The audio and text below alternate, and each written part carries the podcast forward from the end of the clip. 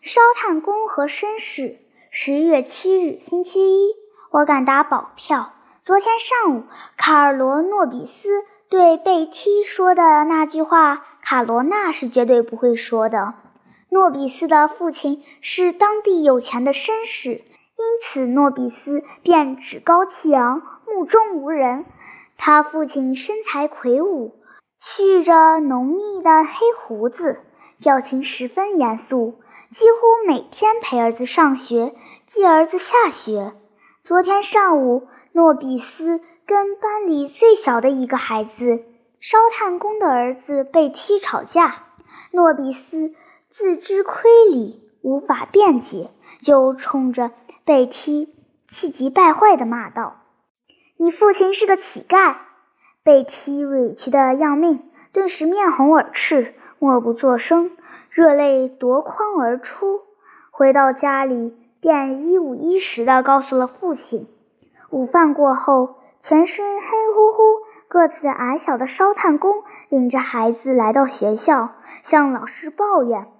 大家不吱一声，只是静悄悄地、全神贯注地听着。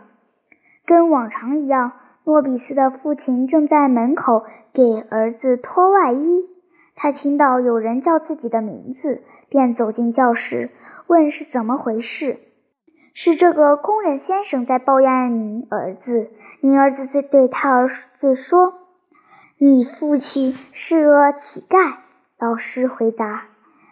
诺比斯的父亲听后皱皱眉头，羞愧的有点脸红，于是询问儿子：“你说那句话了吗？”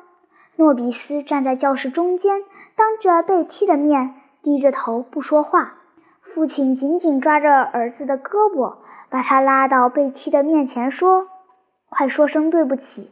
烧炭工以和事佬的口吻连声说：“算了吧，算了吧。”可绅士不理睬他，仍然谆谆劝告儿子说：“照我的话这样说，我说了愚昧无知的话，侮辱了你的父亲，请你原谅。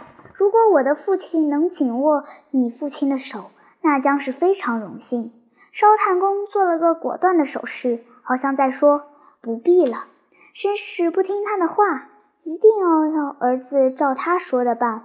儿子头也不抬，细声细气而断断续续地说：“我说了愚昧无知的话，侮辱了你的父亲，请你原谅。如果我父亲能紧握你父亲的手，那那将是非常荣幸。”绅士向烧炭工伸过手去，烧炭工用力紧握着，然后烧炭工捅了儿子一把，儿子心领神会，扑到诺比斯怀里，俩人紧紧拥抱。喂，请您帮个忙，让他们俩坐在一起好吗？绅士对老师说。于是老师把贝梯安排到诺比斯旁边坐下。待他俩坐好后，诺比斯的父亲打个招呼告辞了。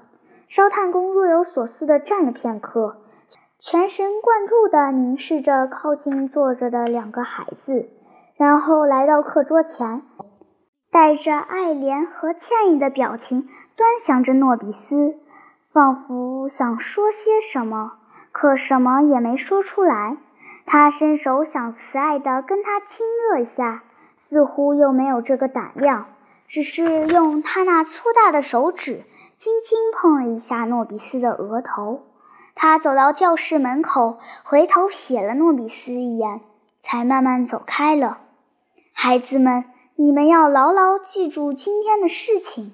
老师语重心长地说：“这是本学年最精彩的一课。”